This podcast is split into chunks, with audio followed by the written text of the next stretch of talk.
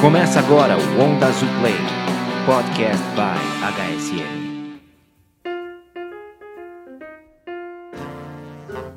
Olá, bem-vindos ao Onda Azul Play, um podcast divertido, informativo e bem feliz. Hoje a gente vai falar sobre um negócio muito legal, sobre sucesso. O que é sucesso para você? E temos três pessoas excepcionais para a gente conversar aqui. Então vou pedir para cada uma delas se apresentar, tá? E na apresentação vocês vão falar algo que ninguém sabe sobre vocês, ou que pouca gente saiba sobre vocês. Eu vou começar comigo enquanto vocês estão pensando. Meu nome é João Pacífico e uma coisa que pouca gente sabe, ou na verdade algumas sabem, é que eu tenho duas filhas e nas festas de aniversário das minhas filhas eu sempre vou fantasiado. Então já fui de, de vovozinha, de lobo mal, de príncipe algumas vezes. Enfim, eu sempre me fantasio.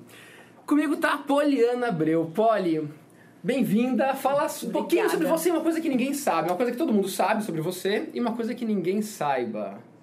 Eu acho que todo mundo sabe que eu sou mineira. Mineira. Que não dá para não saber pelo sotaque.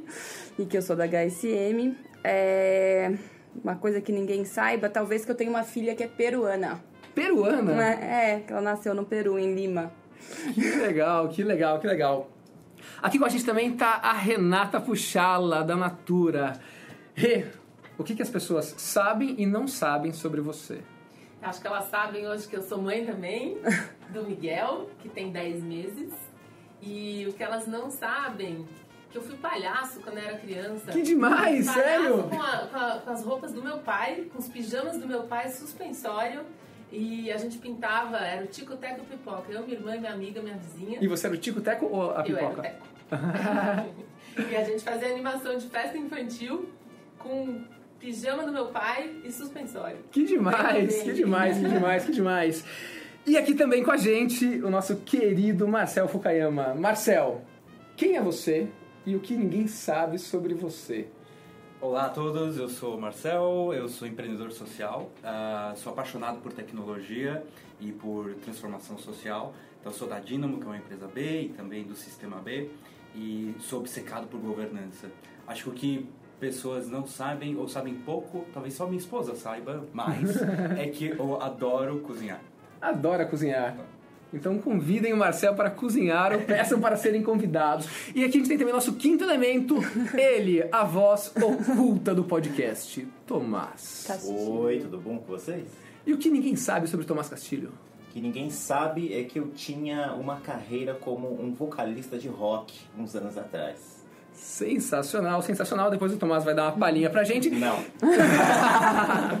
Muito bom, e lembrando aquela nossa regra de sempre, a qualquer momento, qualquer uma das pessoas daqui pode simplesmente falar tibum e interromper de forma grosseira, educada, gentil, simpática, como for, qualquer outra pessoa e emenda qualquer, emenda qualquer assunto. Começando aqui com o Marcel. Marcel, uma pergunta pra você e todo mundo fica super à vontade, né? Ah, o que significa ressignificar o conceito de sucesso?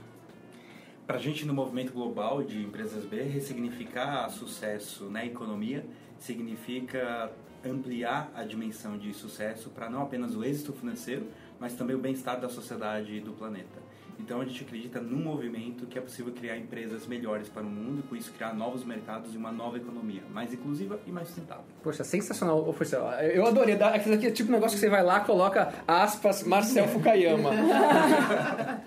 Fala em três palavras de novo que você falou que eu. Nossa, eu tô. Em três palavras? É.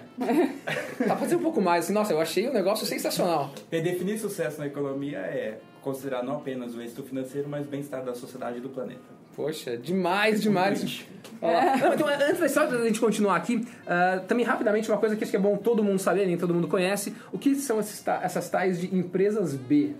Empresas B são ah, empresas comprometidas em usar a força do seu negócio para resolver problemas sociais e ambientais. Hoje nós somos uma comunidade global com mais de 2.500 empresas em mais de 60 países, com esse objetivo de redefinir sucesso na economia.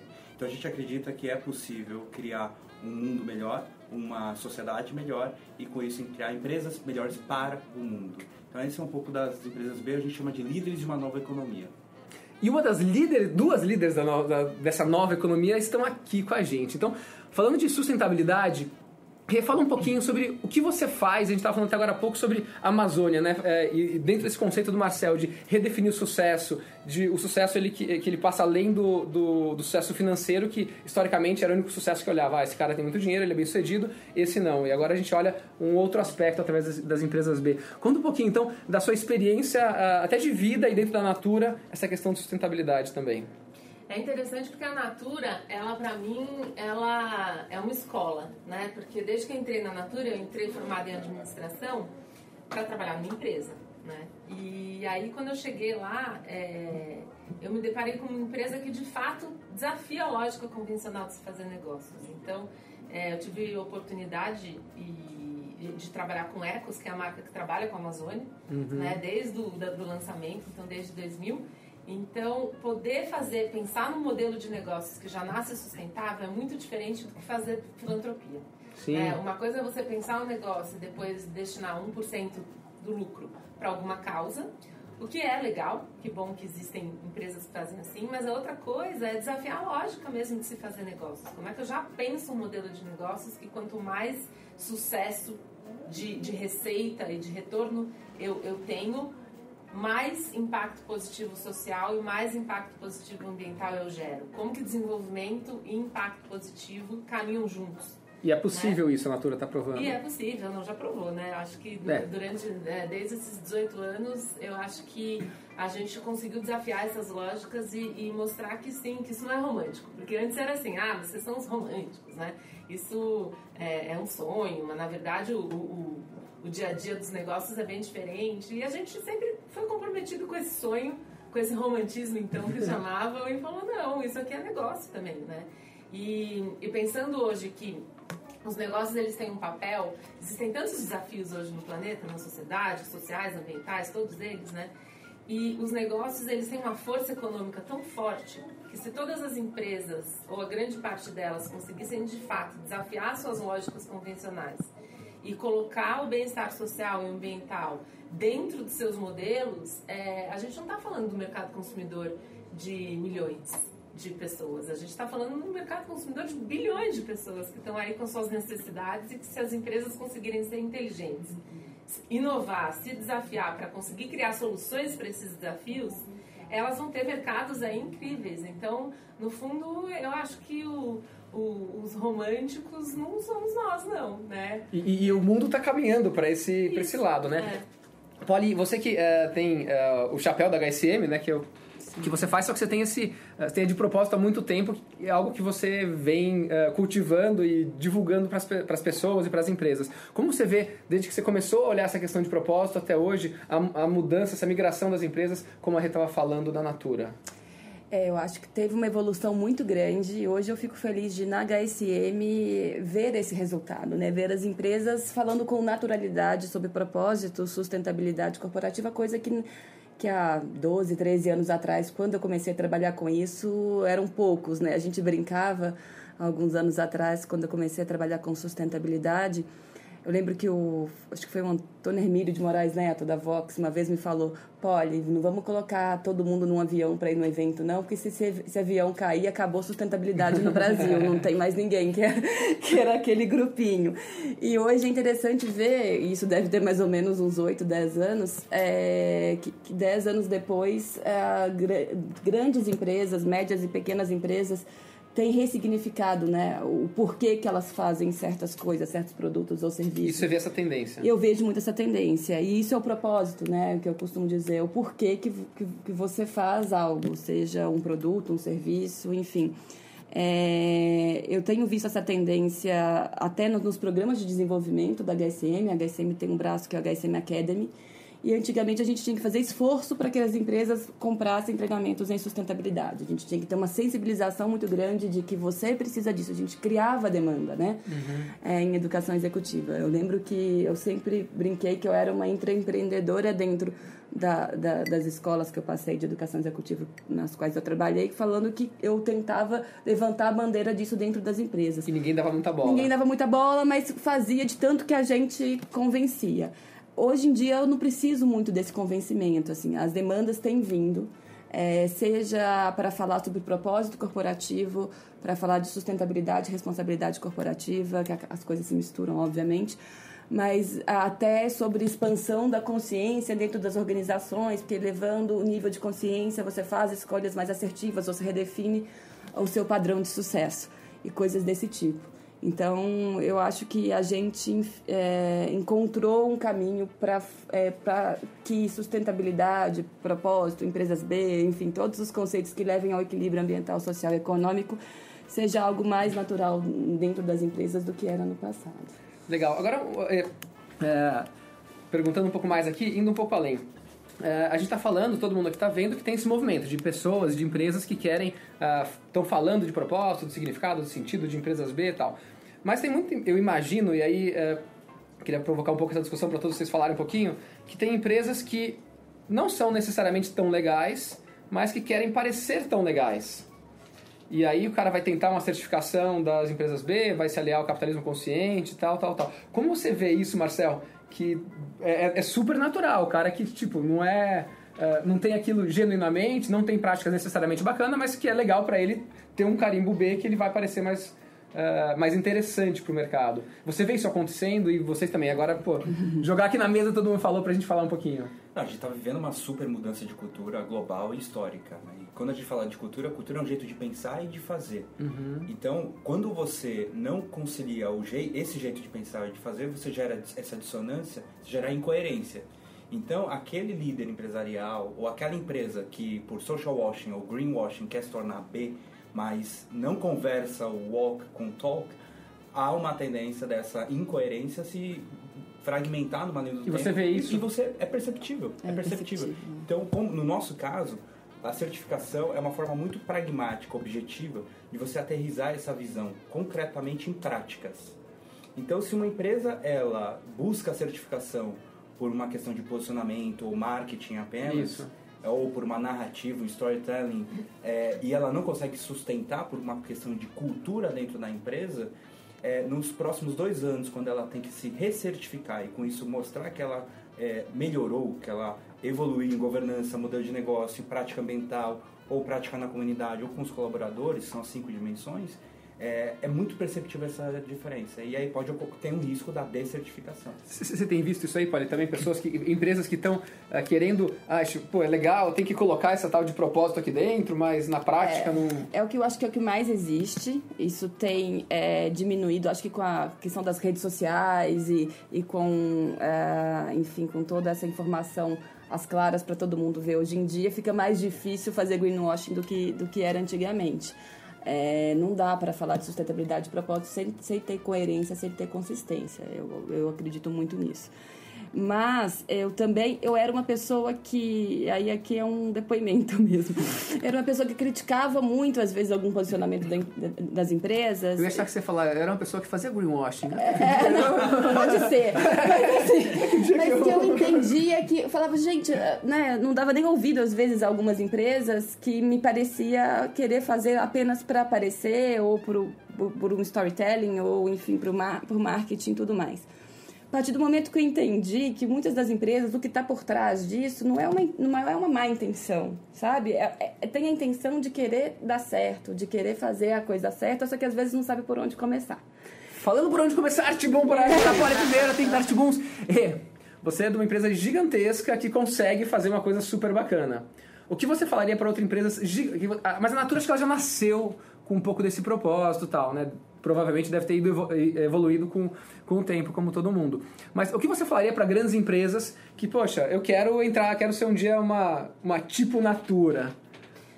Dificuldades, que, como é, que é isso? Eu ouvi essa pergunta o tempo é, todo. Eu, concordo com a Poli e, na verdade, eu vejo propósito, sustentabilidade, integrado no negócio como um caminho, né? uma é. evolução. É. Então, o que, que eu vejo? Quando a maior parte das empresas hoje já entendeu que isso é o caminho, porque as pessoas se conectam com o propósito, e quando elas veem isso na empresa, ali não é mais o trabalho, Né? Não é mais um lugar onde elas vão fazer uma coisa desconectada da vida pessoal delas. Não, o trabalho e a, e a pessoa se misturam. Né? E, e isso ganha a pessoa, ganha a empresa, ganha todo mundo. Então, e os consumidores também começam a valorizar cada vez mais empresas que, que têm propósito, que têm causas, que têm valores muito expressos no que elas estão oferecendo, seja em produto ou em serviço. Mas é, eu acho que ainda muita gente é, entende propósito, sustentabilidade como compliance. Ah, eu quero parecer legal, eu quero fazer para até onde Tem uma área de sustentabilidade existe, aqui né? que tá Então, olhando a reciclagem eu do lixo. mitigando o meu impacto, né? Então, isso já é um avanço. Só que eu acho que para as empresas de fato entrarem nessa com propriedade, elas têm que entender que propósito e sustentabilidade são inovação, e não compliance. Inovação. Legal. Você pode de fato. Então vamos lá, Renata Buchala, propósito e sustentabilidade é inovação. Para os negócios. Para os negócios, valor bem. e não são fonte de custo, porque senão é custo. Sensacional. Enquanto for custo, não vai muito longe. É. E ninguém vai apoiar daí, poxa. Não? Então, Agora- posso te dar um exemplo? Fala Tibum quando você quiser. É, vou dar exemplo. Não, não, agora não fala Tibum, eu quero ver o exemplo. Você quer ver um exemplo? Por favor. Muito bem. O Cuba. Conhece? O Cuba? O Cuba. Cuba. Cuba é uma árvore. Eu não conheço. Caraca, eu não conheço o Cuba, eu tava muito sem graça É agora nesse árvore na momento. Amazônia. Né? E na Amazônia muita gente conhece o Cuba por Uhum. conta da madeira. Porque é o único destinação do Cuba é a madeira para fazer palito de churrasco, para fazer telhado, para fazer coisas assim. Então o Cuba, se você olhar a lista de espécies em extinção, ela está lá. Né? Como uma das árvores que nos próximos 30 anos, se nada for feito, ela vai, Vai acabar. Vai acabar. E aí o que, que a gente fez? A gente olha para a floresta como inovação e não como compliance. Então a gente vai na Amazônia, a gente busca é, potenciais de negócios ali, né? O que, que eu posso valorizar aqui? O que, que pode ter mais valor em pé do que derrubado, né? Então, na contramão da mineração, Uhum. Sim, da, total, da total. madeira, da soja, do gado, somos um, um grande fomentador da economia de floresta em pé. Então, para que ela exista, a Uhum. economia, a floresta em pé tem que ter Tem que mais gerar valor. Em pé do que. Como fazer pra gerar valor com a Cuba em pé? Tudo bem, o Cuba, fomos lá e descobrimos uma manteiga incrível da Cuba que, legal. que faz um papel, substitui um pouco do silicone, que é vem do petróleo. Né? Aham. Não queremos silicone, não queremos petróleo, queremos o Sensacional. Cuba. E aí o que foi legal é descobrir que com a coleta dos frutos da Cuba, as comunidades deixaram de cortar a. E elas ganham três vezes mais com uma árvore de ucuba coletando os frutos para vender para a indústria cosmética. a sua Sensacional. manteiga, do que, Do que vendendo a madeira. Fora que, se elas vendem a madeira, elas cortam a madeira, a árvore demora mais 10 anos para chegar em idade de corte de novo. E com a coleta dos frutos, isso acontece anualmente. Então, na verdade, elas ganham muito mais do que três vezes o valor. Então, a floresta vale sim mais Vale mais- pé do que derrubada. E não vale só para a natura, vale para a comunidade, Sim. que vai querer fazer aquilo, porque precisa ter o ganha-pão, precisa. Né? Então, isso é inovação e o consumidor vê valor nisso. Então, ganha todo mundo: ganha a natura, o consumidor, a floresta, a comunidade, planeta. E qual que, é, o- qual que é o produto da Natura que tem o Cuba? tem uma linha de, de, de produtos de ecos, que tem cremes, Que é, legal. shampoo, sabonete líquido. E aí, o que, que você começa a fazer com isso? Isso é inovação.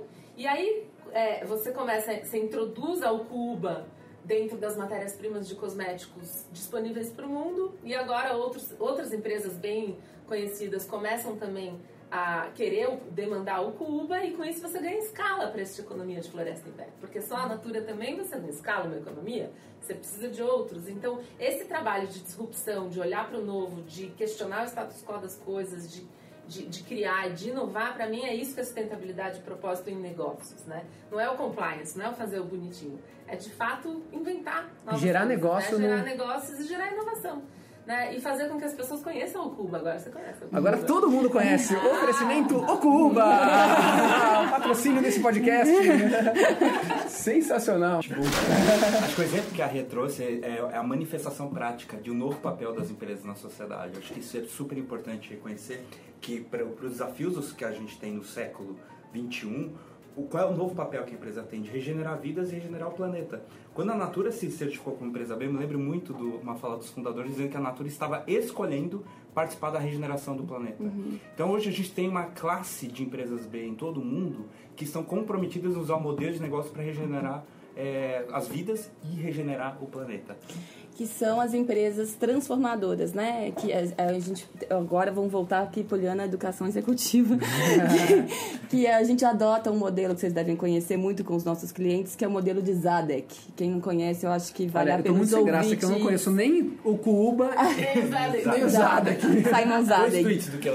Eu acho que o Simon Zadek é um autor que todo mundo vai lá, vai no HSM Experience e procura conteúdos em relação a isso. É, ele fala do nível de maturidade da, da, das empresas ao se comprometerem com responsabilidade corporativa, né? Então, vai desde um nível é, de, de complacência, né? Que é, é, eu não vou fazer mais é nada além da minha obrigação, quer dizer, isso é, é, é o que você falou, não está não é sustentabilidade e propósito de fato no Sim. core business ligado ao negócio, ligado à inovação. Mas já tem ali um conhecimento do que se trata, mas eu não faço parte disso de- você pega primeiro, depois tem uma a- a- até chegar no nível gerencial. Vou medir algumas coisas, algumas externalidades, vou começar a entender do que se trata isso, algumas coisas eu vou começar a mensurar. Depois parte para o nível estratégico, que é o que onde grandes é, grande, né, a maior parte das empresas estão focando ainda, que é, é vou fazer isso por um diferencial competitivo, por um diferencial estratégico. E tem o nível transformador, ou nível é, civil, né? Que além de você transformar o seu próprio negócio, além de trazer inovação para o teu core business, fazer com que seus produtos eh, tenham essa consciência ambiental, social, além de mensurar isso, de engajar todos os stakeholders, arará, você ainda transforma o mercado, o seu segmento, o mercado, enfim, que eu acho que eh, são poucas as empresas que ainda estão nesse nível do que a gente entende. É que para mim são as empresas B, elas representam as empresas que estão no nível Estão civil e né? De ser uma... transformador. Porque, Que é, não é algo só como diferencial estratégico, só importante. Ótimo, que bom que você está aí. Se alguma empresa estiver ouvindo e está no nível estratégico, beleza. Mas o que a gente está falando vai além disso, né? Vai é, fazer com que a floresta fique em pé, não só pela natura, mas por todas as empresas, por toda a, a cadeia. Peraí, eu só tenho que fazer um tibum pra gente entrar no nosso primeiro quadro agora do nosso programa. Aí ele, a quinta voz. Como chama o primeiro quadro? Valores Gaia. Valores Gaia, e vamos fazer uma primeira pergunta para ela. A Rê que queria falar, eu cortei. Eh, vamos falar de o nosso valor Vale e Surpreenda. Alguma coisa que te surpreendeu muito nessas andanças, viagens pela Amazônia. As pessoas. As pessoas. As pessoas. Eu, eu, eu consegui. A Amazônia é um universo, né? Um universo à parte. Existem várias Amazônias dentro da Amazônia. Mas uma das coisas que me surpreendeu foi que todo mundo aqui é brasileiro, você é brasileiro, você é brasileiro, é brasileiro. A filha dela é brasileiro. E 60% do território nacional é Bra- é a Amazônia. E a gente muitas vezes não conhece a Amazônia. Então, conhecer o meu país é, é conhecer a Amazônia. Sim. E aí, quando você chega lá e conhece as pessoas, você descobre que o conhecimento não tem mais ou menos conhecimento dependendo de onde você vem, de onde você está, da região que você vem, do teu nível, nada, né? Quando você entra na Amazônia e você faz uma expedição de 10 dias é, para uma região completamente remota, que você fica dormindo em rede, comendo o que eles caçam, é, enfim, você tá ali, você descobre que você não sabe nada, né? E que quem é, sabe tudo são eles, São eles, né? né? É o barqueiro, é o Não é a sua faculdade aqui, o seu Não, inglês que vai um- fazer, não Existe uma esquece. linguagem diferente, existe um conjunto de uma cosmovisão diferente e você lá não sabe nada mesmo, né? E você é um aprendiz. Então, é, uma das coisas que mais me, me, me, me abriram horizontes foi entender é, essa diversidade mesmo de saberes e de conhecimentos. E ter uma de humildade para reconhecer o valor daquelas pessoas, que é, incrível, né? E aí até- era tão engraçado porque a gente lá se sente um peixe fora d'água, né? Então eu, eu ficava quieta, eu ficava só seguindo. Eu seguia o mestre. Você vai. barqueiro, Eu seguia, né? Eles falavam, na hora de fazer xixi, era engraçado, porque eles falavam, não, vou ali, tá? Eles não, não vai ali porque ali não é bom você ir. né? Porque tem jacaré, tem um monte de coisa. Vai ali. Ah, opa, ok? tô Então, indo. assim, toma banho, né? Vamos tomar banho, vamos no rio. Não, não, não, aqui não. né? Você vai. É, então, existe uma lógica e uma inteligência é, que a gente está acostumado a ser topo de cadeia aqui nas Aham, cidades, né? Onde sim. tudo está ao nosso bel prazer e, e, e nos serve. E quando você está no meio da natureza, no meio dessa grande gaia, né? De, de, de vida, Aê! você não é topo de cadeia. É que você falou Gaia, a gente ficou É, feliz por isso. Você não é topo de cadeia, que você tem que se entender ali parte daquele todo, você começa a perceber muito uma dinâmica de vida que você não vê aqui, né? Sim, sim. Então, é, entender essas lógicas e que você tem que respeitar o espaço não só do outro, mas né, da- das outras vidas ali, tem outros seres, outros animais e que tudo exige, cada um tem o seu espaço, a sua inteligência e existe uma lógica. É sensacional a Amazônia, né? Eu fui algum tempo atrás, É agora sensacional. sensacional. Marcel, você teve algumas vitórias incríveis na sua vida, desde pessoais até é, de negócios. É um dos caras que trouxe o Sistema B para o Brasil e tal. O décimo valor é celebre, uma grande é, motivo que você tem para celebrar hoje é, na sua vida. Hoje não, né? Que, o motivo que você teve na sua vida para celebrar. É, eu acabo de completar 10 anos de um diagnóstico de câncer e para mim, uma, uma- pessoalmente falando, é um grande motivo de celebração. Era um dos indicadores de sucesso, né? A- a marco de 10 anos e eu acabo de fazer isso. Pra Palmas para Marcel! Para Marcel! Agora pode. Que legal. Então, pra mim é um grande motivo de celebração. Que E eu legal. aprendi com isso a celebrar muito. Qual foi o maior aprendizado que você teve eh, nessa, nessa luta contra o câncer? Bom, dois eu diria, rapidamente. Primeiro, valorizar nossas origens. Então, reconhecer que é, a, a participação dos meus pais nesse processo, a importância que eles tiveram na minha existência, a luta que eles tiveram até eu chegar onde eu estava. Então, eu não podia simplesmente é, desistir do processo, porque existe toda uma origem por trás disso que eu precisava honrar com isso e celebrar isso. Então, isso foi um aprendizado. E um outro que foi quando eu me cruzei ao longo do meu tratamento com Aristóteles, que falou muito sobre quando ah, o nosso caminho está onde as nossas paixões e os talentos se cruzam com as necessidades do mundo. Então foi ali o grande momento em que eu falei, cara, é isso? E eu tinha 23 anos e eu pensei, é a hora que eu vou usar todo o meu talento, toda a minha paixão para poder transformar esse mundo num mundo melhor. Então O, foi aí que o- começou. o- o fato de ter tido eh, o câncer foi um, um despertar para você entrar nesse, nesse caminho de, de transformação de mundo. Eu não sei se foi despertar, porque eu sempre tive muito engajado com vários projetos. É, eu sou apaixonado por tecnologia, eu sempre acreditei no poder da tecnologia para transformar vidas e desenvolver comunidades. Então, sempre estive engajado com isso. Mas o câncer foi verdadeiramente um grande catalisador, acelerador desse processo para que eu pudesse escolher e renunciar àquilo que eu não queria e escolher o que eu queria. Legal, legal, muito, muito bom, muito bom. Polly, para você eu vou fazer, bom, a mesma pergunta da Rê, mas no, no Vale Surpreenda, e você é, hoje convive com talvez os maiores palestrantes do mundo, como Marcel Fukayama, Renato, tá? e, e na HSM é, você traz caras sensacionais. Alguém que super surpreendeu vocês positivamente. Nossa, tem, tem vários, mas eu acho que eu vou contar num episódio, não alguém especificamente. Eu acho que o, o que surpreendeu muito a gente foi na HSM Expo, eh, e eu pessoalmente, na HSM Expo do ano passado, de 2017. A HSM Expo, para quem não sabe, é o maior evento de gestão da América Latina. Então lá tem 6 mil executivos, vários palestrantes. O ano passado a gente tinha mais de 120 palestrantes. E a gente cuida com muito carinho desses palestrantes ao longo do ano, né? É, no ano passado, o que mais me surpreendeu foi que é, a, minha, a minha intuição é de que a gente estava no caminho certo em levar discussões como propósito e sustentabilidade, então não seria uma, uma surpresa, mas me surpreendeu o fato do que, que a maioria das pessoas que estavam lá, ao invés de buscar é, conteúdos voltados para estratégia, inovação, tecnologia, que é algo muito comum né, nesses 17 anos de Expo, 30 anos de HSM, 20 anos de revista HSM Management, a, a, maioria, das, da, a maioria dos líderes né, estava ali, na verdade, sentado em frente a um guru, que acho que você lembra muito bem, indiano, Ananda Giri, falando sobre expansão da consciência e fazendo todo mundo meditar. Sensacional. É, então, eu acho que o que mais me...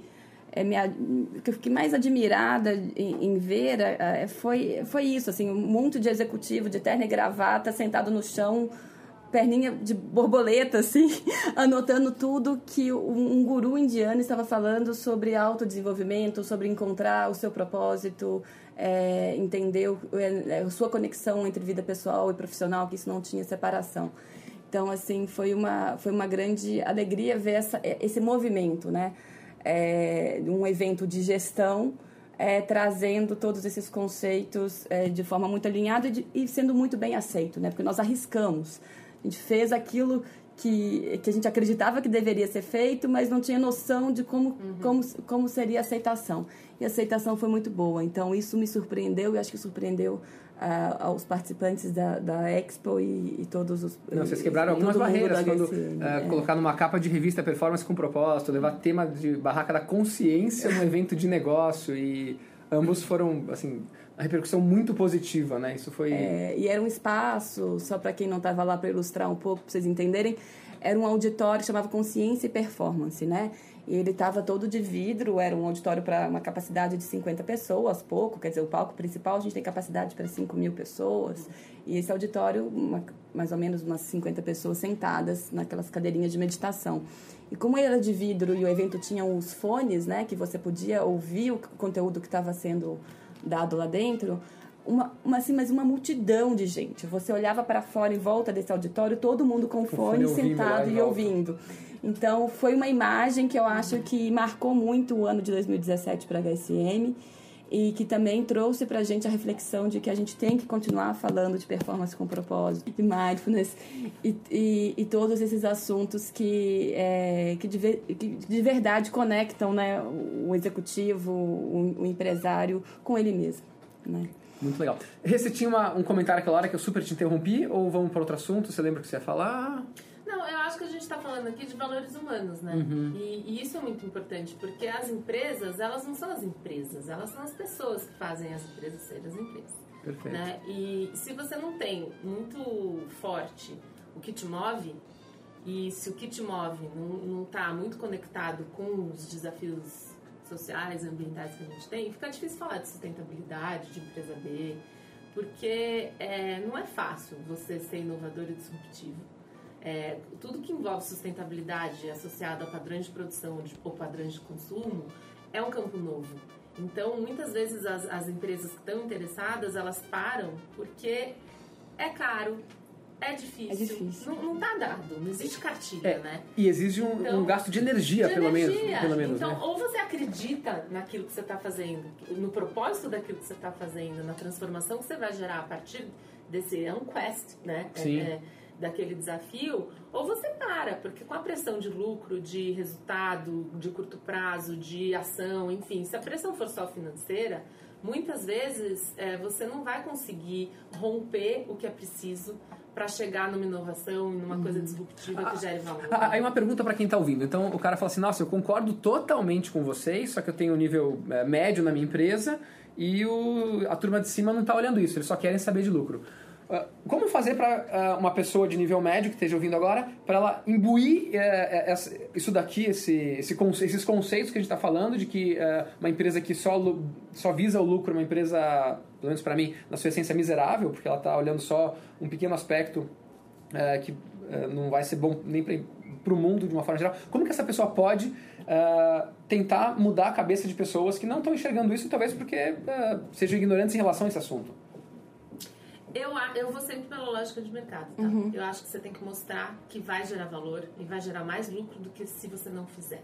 No médio e longo prazo, talvez não. Não no curto prazo, é. você vai ter que isso aqui. É a lógica de mercado e tem é um conceito que às vezes ajuda as empresas a pensarem que a gente costuma falar que são as empresas ambidestras, né? ela tem que pensar sim no curto prazo, porque não adianta você falar para uma empresa não pensar no curto prazo, no, no fechar o mês e, e, ter resultado, mas tem que também ter a visão de, de, médio e longo prazo. Então, assim, se planejar, se organizar o que, que é curto prazo, o que, que eu consigo resolver no curto prazo e o que, que de médio e longo prazo eu estou indo no caminho da sustentabilidade, do propósito e da, então, inovação então, para a minha é, empresa. É isso daqui, é, é, que não adianta você olhar só o curto prazo. O curto prazo, sim, é importante, mas essa questão de é olhar o planeta é estratégico e vai gerar resultado. E agora aqui conectando o Marcel, uh, acho que certamente ele não vai lembrar disso, mas o Marcel, o Marcel uma vez conduziu uma reunião há um bom tempo atrás, uma das primeiras que eu fui do Sistema B. É, ele não me conhecia, mas eu admirava já. E aí tinha que escrever o que, que você espera é, para o futuro das empresas B, o futuro do, do, das B Corps e do, do movimento no, no Brasil, assim, no mundo. E ele, a, a, resposta dele foi mais ou menos assim: eu espero que esse movimento acabe. Alguma coisa assim, eu espero que esse movimento não precise existir mais. Porque a partir do momento que todo mundo pensar assim, acabou, não tem necessidade mais do, do movimento, ele já acabou, já, já cumpriu o seu papel. É. Fala um pouco sobre isso, Marcelo. Olha, hoje nós temos, de acordo com o Banco Mundial, 125 milhões de empresas no mundo. 125 milhões, milhões. de empresas. É um número significativo. E o Brasil é o número 2 no mundo em número de empresas. Ah, Acredite. sério? Eu não sabia. O Brasil tem mais de 10 milhões de empresas. Nossa. Então, o nosso desafio é como podemos influenciar que todas as 125 milhões de empresas possam se comportar como empresas B. E o que é se comportar como empresa B? É ter o propósito claro e definido de causar impacto social e ambiental positivo, é ter a responsabilidade ampliada de considerar todos os stakeholders ao tomar decisão no curto e longo prazo e o compromisso com a transparência, de medir e reportar o seu impacto. Esses são os três elementos. Então, o nosso objetivo não é que o mundo inteiro seja uma empresa B certificada, mas sim que esse pequeno, hoje, grupo de 2.500 empresas, que é um grupo seleto, que possa inspirar, influenciar e liderar, que essas 125 milhões possam mudar o seu comportamento. Mas e é um grupo que faz barulho, né? Com certeza. Porque duas, duas mil empresas no mundo, tem 125 milhões. E, Porque então... são empresas relevantes, são empresas que são referências, são Natura, são Danone, são Laureate, são Gaia, são Dynamo, são Vivendas. Então são empresas que estão mostrando que é possível fazer diferente, estão criando sobretudo novos mercados. E aí o que, que, eu acho legal? Eu acho legal botar o consumidor na, nessa, nessa conversa, porque é, a gente tem que sair de uma postura que sustentabilidade, propósito é só institucional. Uhum. Se isso é valor para o negócio, o consumidor ele passa a se relacionar com essa empresa de uma forma diferente.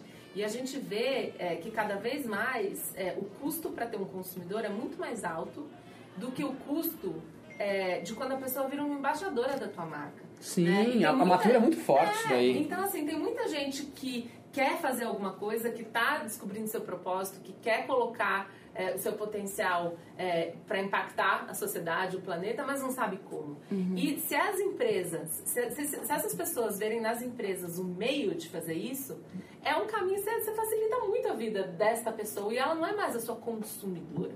Exatamente. Ela é sua embaixadora, sua parceira, ela está na mesma causa com você. Ela está tá divulgando isso daqui, é. ela está contribuindo para isso daqui. É. E, e, até olhando um pouquinho do, do mundo Gaia, e a gente é uma empresa com, tem, sei lá, 60 colaboradores, é super pouco, mas o poder disso de você querer transformar o mundo, uh, isso aqui não, não, acabou ainda, porque a, a, vaga tem uma vaga atualmente aberta aqui, já tiveram mais de 16 mil currículos. Para uma vaga. Para uma vaga numa empresa de 60 pessoas. É. Então, uh, óbvio que vai ser muito difícil a gente encontrar o melhor dos 16 mil, o mais é. alinhado.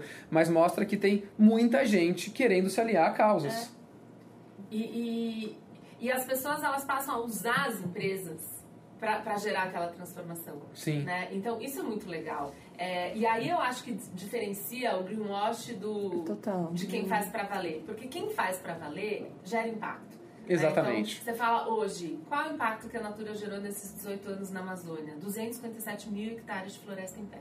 Olha né? só. Isso eu falo, assim, é, 4.500 famílias envolvidas com community trade, com renda, com, se desenvolvendo. Então, assim, é, é, real. Né? Não é só uma intenção ou só uma, uma, uma linha no planejamento estratégico. Não, tem, real, tem resultado na ponta. Então, se você desconecta com a causa da Amazônia, cara. Poxa.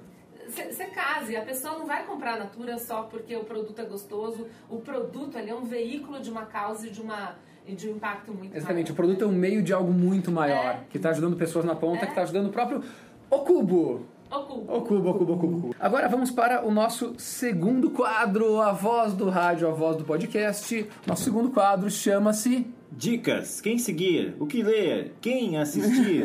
Muito bem, essa é a nossa voz, nosso grande Tomás. Sempre pego de surpresa. Começando por você, então, Rê, o que você indica para as pessoas lerem, seguirem, uh, ouvirem, além do podcast, obviamente, Onda Azul Play? Eu vou indicar duas coisas muito diferentes. Uma é uma peça que eu amo e que eu já vi cinco vezes e sempre ela, em busca de propósito, ela para mim sempre Isso. traz eureka, que é se chama minha. A Alma e Moral. Exato. Como assim? Ah, você roubou minha peça. é, é demais. É uma é, peça assim, de teatro? É uma é. peça de teatro que é, é, sobre um livro escrito pelo Rabino Newton, Newton Bonder que é incrível, só que a peça é mais ainda, porque a peça ela traz assim as sutilezas do, do, do pensamento desse rabino de uma forma muito simples e que você fala, Eu não acredito que você está me dizendo isso. E a peça é incrível. Faz total sentido. É E um tá monólogo, sempre em cartaz. E tá sempre em cartaz. A Clarice Linsky, que é a pessoa que faz, é um monólogo, a peça, mas ela. Você quer. Cê acaba a peça, você quer assistir cinco vezes de novo. Chama Alma e Moral? A alma e moral. Alma e Moral. Então fala de transgressão, do que, que de fato é valor, do que, que é propósito. Ela te dá é tapa na cara. Assim. Você sai dali, você fala, caramba, dá pra, dá pra vir, dá pra ver de novo. Então, essa é uma. E o outro são uma série de livros que recentemente é, eu, eu li, que são do Amit Goswami, que é indiano também, mas que fala sobre física quântica aplicada nessa realidade. Então, a economia quântica, o ativismo quântico e tem uma série de, de outros é, derivações da física quântica para o nosso mundo moderno da economia, dos negócios, do propósito do ser humano. Então, eu. Um exemplo, um exemplo? também de economia quântica. É. Como que você insere toda a questão das possibilidades e desse pensamento mais altruísta numa economia? Como seria essa economia do sutil? Né? Como você cria produtos, serviços a partir do que é sutil e não só do que é material? Muito e, legal. E o ativismo quântico, ele fala muito que o ativismo ele parte do ativismo da pessoa. Né? É, não dá para a pessoa ter uma causa se ela mesma não vive a causa. Uhum. Então, a gente está falando aqui de sustentabilidade e propósito, o quanto de fato a gente adota isso nas nossas vidas, o quanto de fato quando a gente escolhe alguma coisa para consumir, a gente está colocando valor da Sim. nossa causa na nossa escolha de compra. Né? Então, é muito interessante ver essa perspectiva. Legal. Enquanto a Polly pensa, já que a Rê roubou a ideia dela, né? Eu tenho mais tenho Ah. Marcel, o que você recomenda para quem ler, o que assistir, o que seguir?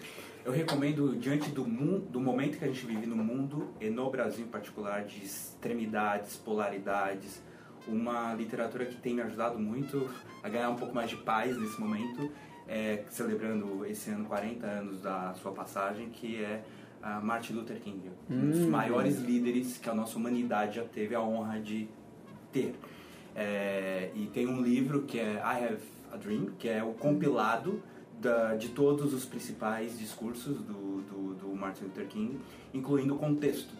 Então, acho que é, é brilhante se eu pudesse destacar um deles, uma passagem deles, que é o último discurso, antes de sua morte, um dia na véspera de sua morte, e que eu acho que é o momento perfeito que o Brasil vive hoje. Assim. Ele retrata, é tão atual, que eu acho que tem duas passagens nesse, nesse discurso do, do Luther King que me chamam a atenção. Primeiro é quando ele relembra como os faraós é, é, faziam para manter a escravidão no Egito Antigo.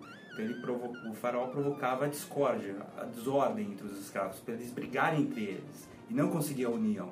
Então quando a gente vê as redes sociais, vê o momento que o Brasil vive hoje, a gente está completamente fragmentado e brigando entre a gente mesmo. Então, como é que a gente consegue construir uma união para a gente conseguir retransformar ressignificar esse momento do país? E a segunda passagem, Luther King fala muito sobre a, a, a complexidade e dificuldade do mundo e de que, e que é tempo de escuridão. Mas somente quando está escuro o suficiente que a gente consegue ver as estrelas. Então, isso para mim é super inspirador, que o momento hoje é super complexo, mas a gente tem me- verdadeiras mensagens de esperança, como as empresas B, por exemplo, são, Sim. de que é possível fazer diferente. É, quanto mais escuro, mais vai brilhar quem está brilhando, e aí isso aqui consegue fazer uma. Legal. E isso traz a esperança. traz esperança. É a esperança. Muito legal, muito legal. Muito legal. Polly, Bom, além de alma e moral, a Rê já falou, é, eu não poderia, eu acho que, deixar de indicar, e, enfim, a capa, a revista que eu, o João Paulo foi capa, inclusive. A gente, Lindo! fez um, a gente fez um dossiê na HSM que chama Performance com Propósito. E como é que são os dossiês da HSM, né? A revista que já existe há 20 anos, ah, o dossiê normalmente é um estudo aprofundado, não é, não são matérias factuais. Então a gente faz um estudo mesmo de um determinado tema. E a gente se dedicou bastante a esse estudo. Foi um estudo de mais de 20 páginas. Daqui a pouco já tem um ano, acho que foi em junho do ano passado que a gente lançou, mas está super atual ainda. É, retratando vários cases brasileiros, como a Gaia, como o próprio Rony da Reserva, o Marcelo da Precon, engenharia, que também faz um trabalho super legal com sustentabilidade e propósito. Então a gente mostrou de forma muito real qual, qual que é a luta, quais são os anseios, quais são as dificuldades, quais são as possibilidades. E, e isso de uma forma muito leve, com embasamento também, óbvio, conceitual, mas com cases muito reais. Então, é, é um estudo de 20 páginas que vocês conseguem baixar, qualquer pessoa consegue entrar no HSM Experience que é a plataforma de conteúdos online da, da, da, da HSM, é só digitar lá hsmexperience.com.br. E além desse conteúdo, é, o Tomás, que é a quinta voz aqui do podcast, ele faz várias jornadas muito, lega muito, muito legais dentro da própria plataforma, que jornadas é, são conteúdos online é, de 5 de cinco a 7 conteúdos entre vídeos, podcasts e artigos sobre um determinado tema. A gente tem várias jornadas sobre sustentabilidade, sobre empresas B, sobre propósito, responsabilidade social corporativa, enfim, de tudo isso que a gente está falando, é, de empresas que podem transformar o ambiente onde elas vivem e, e as pessoas, principalmente. Então, assim, eu indicaria as, as jornadas e é, puxando um pouco a sardinha para o nosso lado, mas é que a gente faz esse conteúdo com muito carinho e com muita vontade com que ele seja espalhado, que as pessoas leiam e nos deem feedback. Então, é, acho que além da alma moral, para quem quiser ler um pouquinho sobre conceitos que a gente falou aqui, eu indicaria as jornadas do HSM Experience e a revista, Performance é, com Propósito. E, e até uh, contribuindo na propaganda, o, a qualidade, não é? Porque você está aqui, a qualidade do material da HSM, da revista HSM, é completamente diferente de qualquer, de qualquer uma outra que eu. Não só dessa edição, mas de todas as outras. É, é legal que muitas vezes é esse conteúdo atemporal que você lê e você realmente se aprofunda, é muito legal. Agora eu vou contar um segredo para vocês, que na verdade eu vou abrir uma nova empresa e eu queria uma ajuda de vocês três, de vocês quatro também, Tomás, nossa quinta voz, fique à vontade. Uh, meu objetivo é que essa empresa, ela uh, seja, ela destrua o planeta, ela não seja uma empresa B. O que eu posso fazer? Que linhas que eu posso seguir? Que, que exemplo? Não, óbvio, não falando nome de empresas, mas o que eu posso fazer para ter uma empresa assim? Pode começar, Marcel, uma empresa que seja assim, tipo, eu quero ferrar com o mundo. Assim. Afasta-se da Gaia. Se você buscar única e exclusivamente a maximização do lucro. É, já estou no caminho. Já está meio caminho andado. Então é tipo lucro, lucro, lucro, lucro, lucro. E, e, e eu acho que é só importante é, ajustar uma percepção que nós não somos contra o lucro. Sim, total, total. total. A, a entender a consequência de que ao maximizar lucro, você tende a minimizar custo e negligenciar a externalidade negativa do negócio. Então, se você considera isso, e, e, e é, já é meio caminho andado. Já estou no caminho. Meio caminho andado. Rê, o que, que eu posso fazer para essa minha empresa ser assim, destruidora? Destruidora?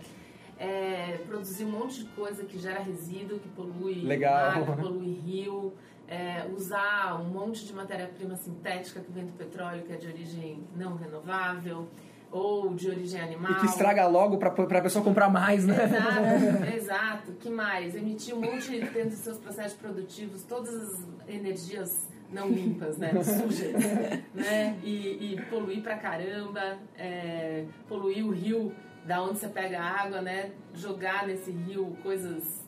É uma água muito mais suja do que a que você está pegando. Eu acho que internamente você pode ter nenhuma preocupação com seus colaboradores.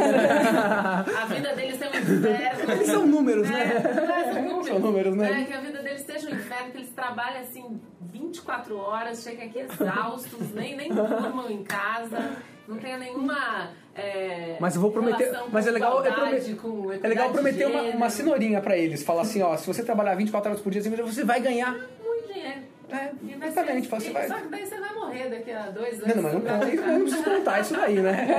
mas é, é o dinheiro pelo dinheiro que nos torna miseráveis e os escravos, né, do, da, da, da época antiga, né? A gente muitas vezes vai atrás de uma cenourinha é, e a gente se escraviza, né? Exatamente. Renan, desculpa, Polly, o que mais que a gente pode fazer, assim, algum exemplo, para ter essa empresa tão...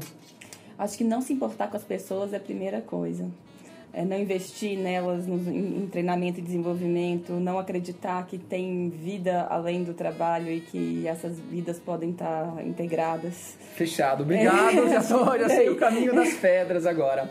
É, tem uma coisa que acho que a gente tem que começar a mudar na nossa sociedade.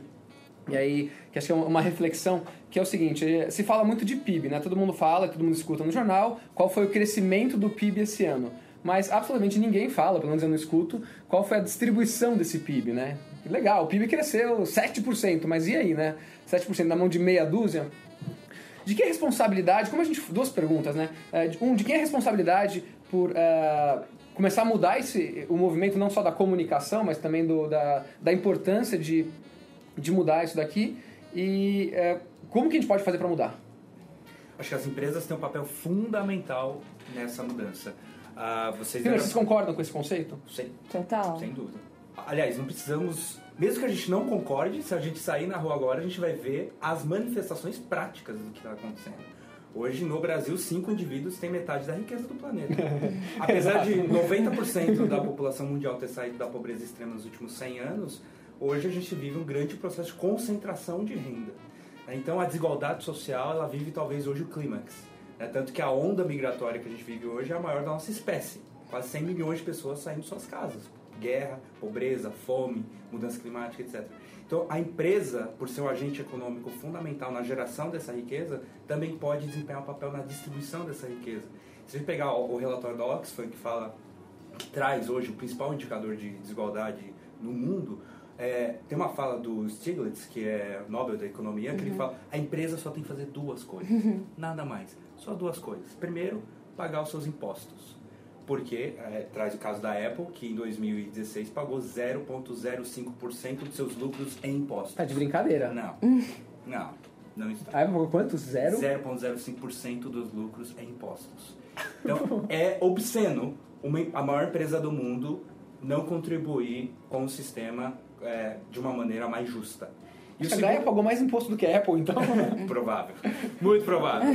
Proporcionalmente falando, não, tenho dúvida. provavelmente, tipo, tô brincando, mas Agora, é o segundo papel da empresa é pagar melhor os seus colaboradores, considerando que a empresa não só é uma fonte de, de geração de riqueza, mas também de distribuição. Hoje a média, o múltiplo, média desse múltiplo entre o salário mais alto e o salário mais baixo no mundo, você chutaria em quanto?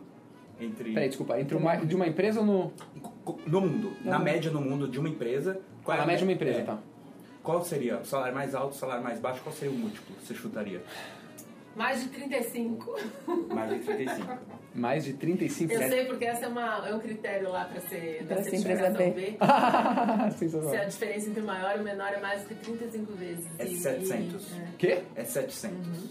Então, a gente está dizendo que Peraí. esse múltiplo é de 700 na média no mundo hoje. Entre o mais baixo e o mais alto, o cara ganha 700 vezes, Vezes mais. Essa é a média. Isso significa que tem empresa Nossa. que é muito maior.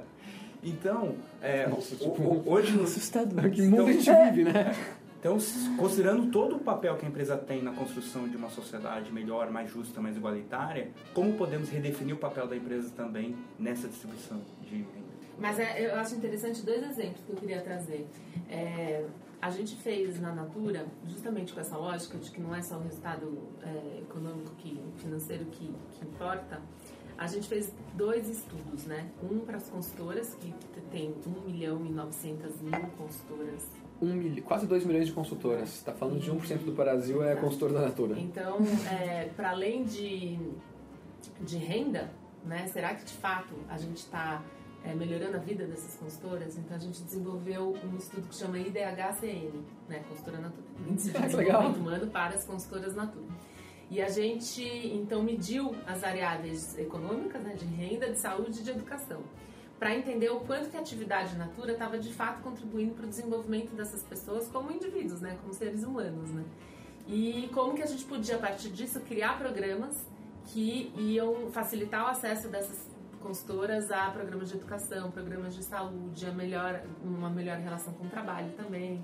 E, e foi muito interessante ver que hoje a gente acompanha todos os indicadores das consultoras, não só pelo renda, né, que é o negócio em si. É, é a principal atividade delas, é, normalmente. Ah, tem de tudo, porque hoje com 2 milhões de consultoras quase, você tem um perfil muito diverso, né? Mas muita gente não tem a Natura como única atividade. Mas o quanto que a gente consegue, ainda assim, contribuir para que essa pessoa, é, após uma, uma iniciativa de, de relação com a Natura, ela galgue outro patamar de desenvolvimento, né?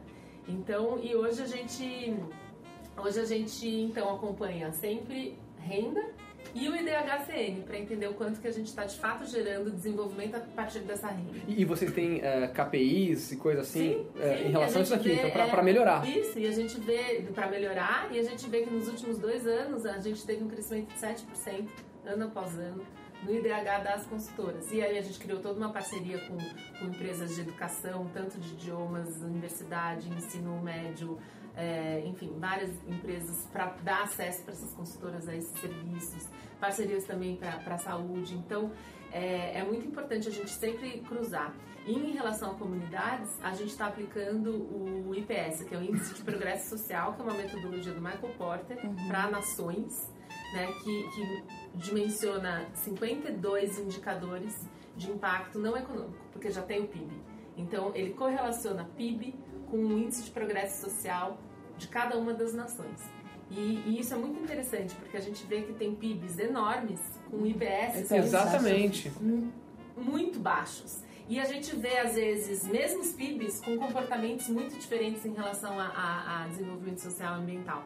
Então, a partir dessa visibilidade, você consegue identificar melhores práticas, o que acontece num lugar e contrapor com o outro. E a gente está usando essa metodologia agora para as comunidades na Amazônia, para definir de fato o que é desenvolvimento, se de fato o desenvolvimento sustentável que a gente, como Natura, acha que a gente gera, né, de fato está gerando para além da renda que está sendo inserida. Não, isso é vida. muito legal. É. Isso é muito legal. Isso é você realmente transformar a vida das pessoas e se preocupar É, com elas. com elas. E muito diferente daquilo que a gente brincou antes, que era, ah, ah, é, todo mundo é só um número, eu vou maximizar o lucro, então, para maximizar o lucro, eu não tô nem aí pra vida do cara, eu vou pagar o que ele.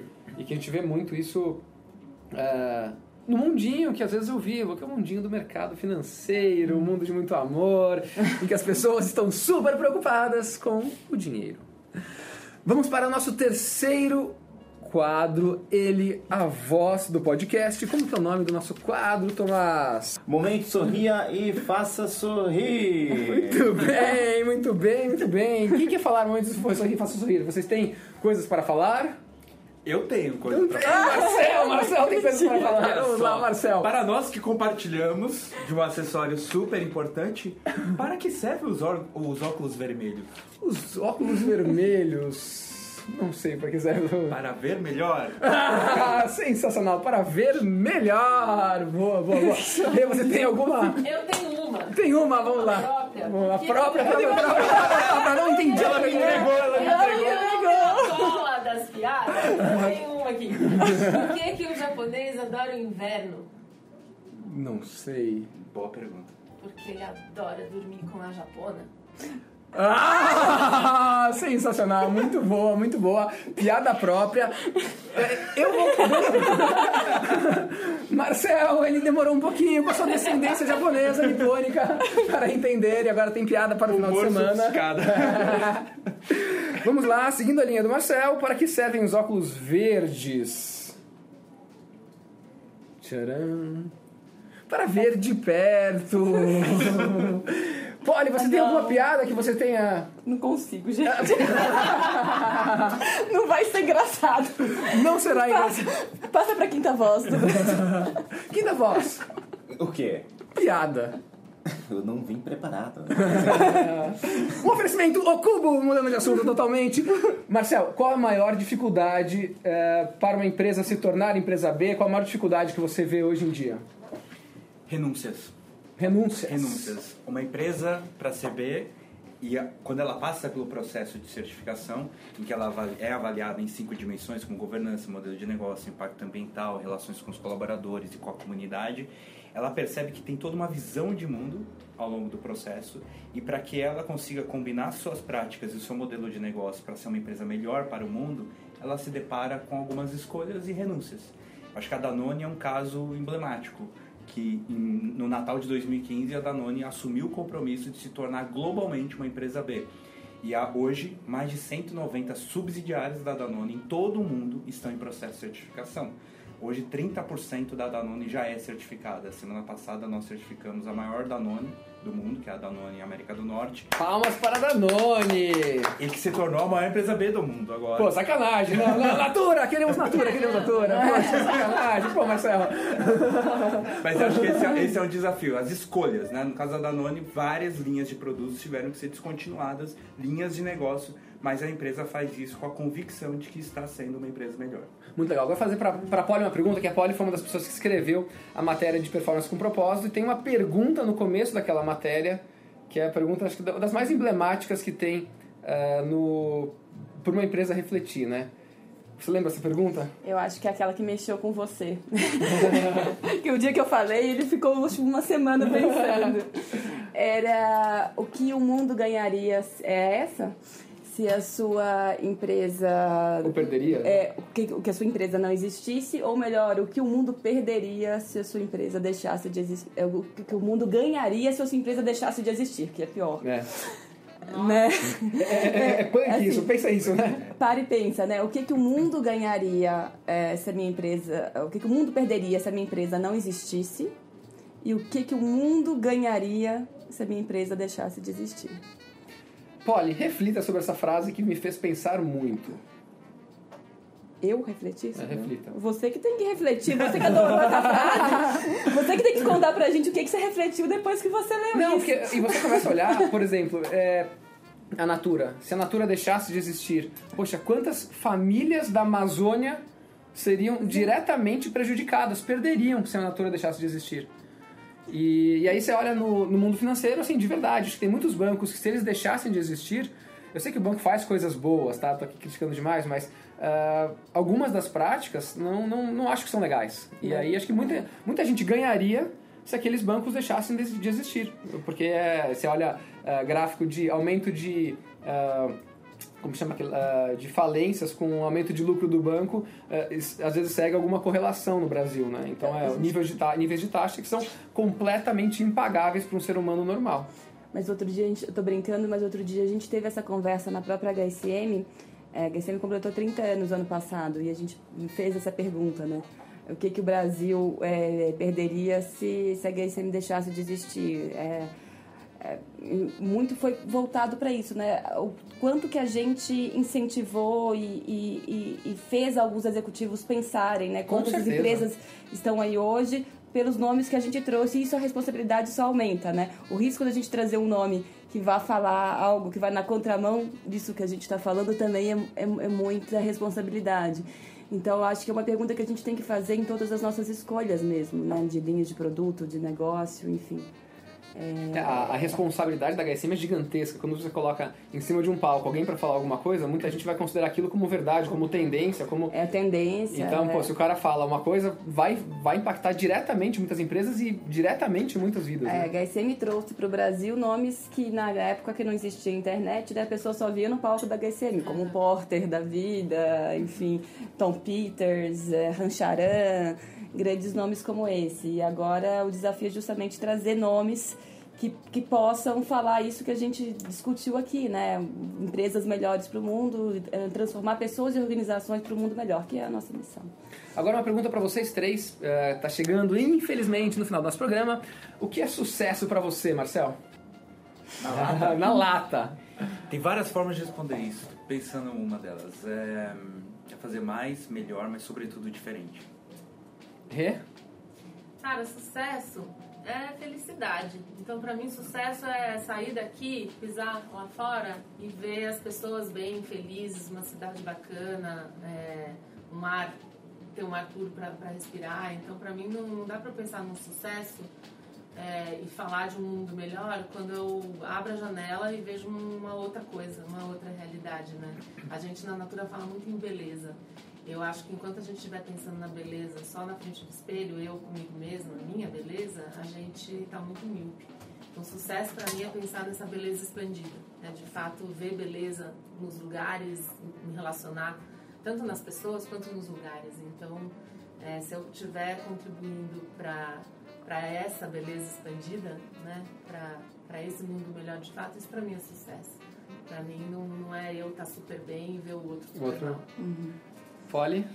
É, para mim é sempre equilíbrio. Acho que equilíbrio em relação a tudo, né? As nossas escolhas, a- as, as nossas atitudes. Mas isso que a Renata falou, acho que me trouxe algo muito forte, é, que é o conceito de abundância, né? De você é, enxergar que, que consegue é, realizar, que, que tá tudo aí, que os recursos estão aí, as pessoas estão aí, enfim. Sucesso é conseguir realizar e entender que existe abundância no mundo. Quando você fala de beleza, eu tive uma experiência muito forte na minha vida anos atrás. Eu participei do Guerreiro Sem Armas. Quem não conhece o programa, eu acho que é legal. E eles falam isso, né? De treinar o olhar, né? Para ver a abundância onde tem escassez. E eu acho que quando a gente aprende a ter esse olhar, a gente passa a ter mais sucesso nas nossas escolhas, na forma como a gente encara o mundo, nas nossas relações. Muito bonito. Bom, então por fim agora eu queria agradecer a cada um de vocês quatro aqui, contando o nosso quinto elemento. É, e aí cada um, é, só é, palavras finais e quem quiser seguir vocês, saber mais sobre vocês, entrar em contato com vocês. Então, mensagem final, Marcel, muito obrigado Dynamo. Dynamo é D-I-N-4-M-O. Muito obrigado pelo convite, super feliz de compartilhar esse momento com vocês. Quem quiser saber mais do nosso trabalho uh, como empresa B, Dynamo, em, em, aliança com a Gaia, é muita coisa que é legal que a gente está fazendo, é dynamo.com, com 4 no lugar do A. E para mais informações do Movimento Global de Empresas B, sistemab.org. Uh, eu... Nas redes sociais, você, Marcel Fukayama, no LinkedIn. No LinkedIn, M Fukayama, Marcel Fukayama, com F-U-K-A-Y-A-M-A. É, e uma mensagem final que eu poderia deixar é que eu acredito que todos nós podemos ser protagonistas de nossa própria história. Então acho que aqui a gente falou de conteúdo super legal e, e que com certeza pode influenciar o ouvinte a poder primeiramente transformar a si e ao seu ambiente. Então não desista, transforme a sua empresa, quem sabe numa empresa B, e se não for lá, vai ser em outro lugar. Muito bom. Rê, hey, como que a gente pode te achar? E uma mensagem final? Uh, vamos partir da mensagem final primeiro. Eu acho que tudo que a gente está falando aqui é de vida. E não existe vida sem paixão. Uhum. Né? Não existe cor sem paixão, não existe propósito sem paixão. Então, é, é um prazer estar aqui falando com vocês e, e, e poder trazer um pouco dessa paixão para os negócios, né? E, porque faz com que a vida seja muito mais gostosa, né? E os negócios, óbvio, vão prosperar quando eles estão imbuídos de, de cor, de paixão, de vitalidade. É, é nisso que eu acredito. Então vamos nessa.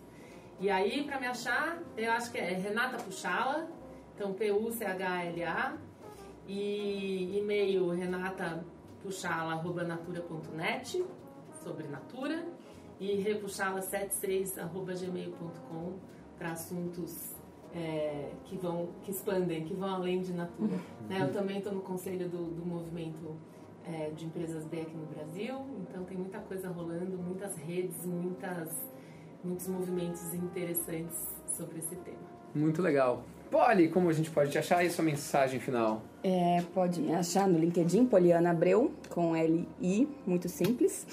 É, na hsm, poliana.abreu.hsm.com.br para todos os assuntos relacionados a HSM, conteúdos, treinamentos, enfim.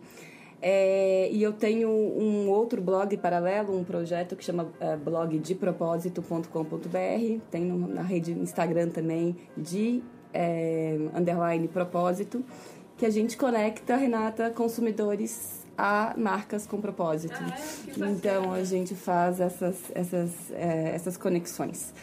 E eu acho que o, a nossa quinta voz pode falar também o endereço aqui do HSM Experience também para todos esses conteúdos que a gente comentou. Mas é claro!